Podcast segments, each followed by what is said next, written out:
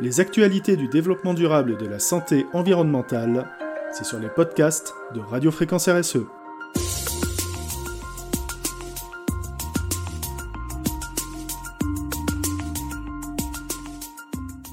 Le premier concours national en faveur du développement durable dans les écoles d'architecture est né.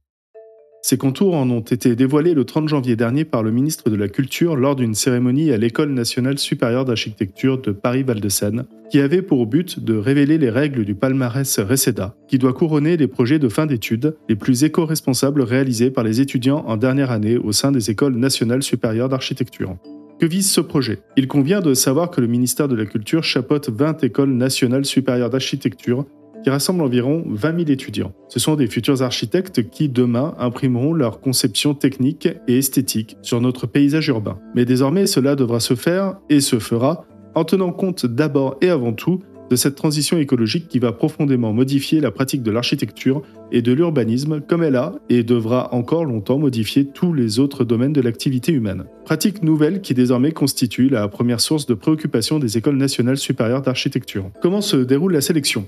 On conçoit que ces 20 000 étudiants constituent le vivier naturel au sein duquel doivent émerger les futurs responsables de la mise en pratique de cette politique éco-responsable en architecture. C'est ainsi que cette année, un indispensable projet de fin d'études a été présenté par 2450 étudiants originaires de toutes les régions de France au terme de leurs études, prélude obligatoire à leur entrée dans la vie professionnelle. Projet de fin d'études qui doit permettre d'apprécier au mieux les compétences réellement acquises au cours de leur formation d'une part, et sans doute plus encore la qualité de leur démarche architecturale.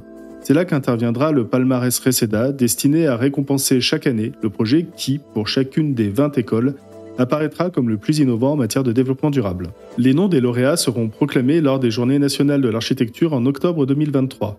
Ils bénéficieront ensuite en avril 2024 d'une résidence à la Villa Médicis dans le cadre du Festival des Cabanes qui invite chaque année des architectes, artistes et chercheurs à investir les jardins historiques de l'Académie de France à Rome pour travailler sur des constructions sur le thème de l'habitat durable et modulable.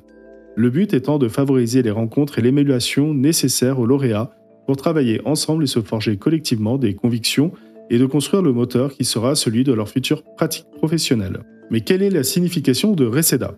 Parce que le Reseda est une plante à fleurs durables, symbole de modestie, refuge pour les abeilles et dont la couleur verte fréquemment utilisée en architecture, est aussi celle de l'écologie. De plus, RESEDA est aussi l'acronyme de Résidence étudiante pour la durabilité en architecture. Alors, comment concourir? Il suffira aux compétiteurs potentiels d'inscrire leurs recherches dans les thématiques résolument tournées vers les enjeux de la transition écologique. Construction neuve durable, intervention sur l'existant, aménagement et requalification urbaine, revitalisation des territoires ruraux, architecture conceptuelle et innovante, etc.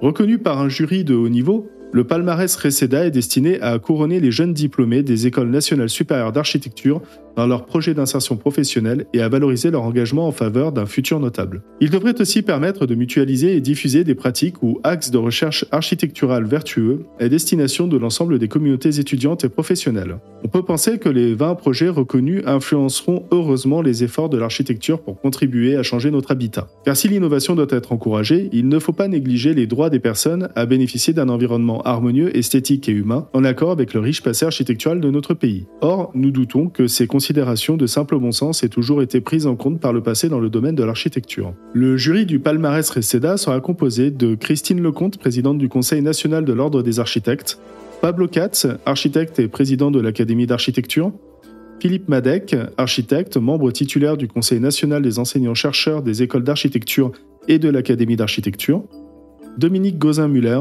architecte, chercheuse et enseignante, Emmanuelle Logno, présidente du groupe immobilier Cartus, Alicia Orsini, lauréate du concours Album des jeunes architectes et paysagistes 2018 avec l'agence Orma Architectura, Nicolas Delon, architecte, agence Encore Heureux Architecte, Sam Sturz, directeur de l'Académie de France à Rome, Villa Médicis, la directrice chargée de l'architecture au ministère de la Culture.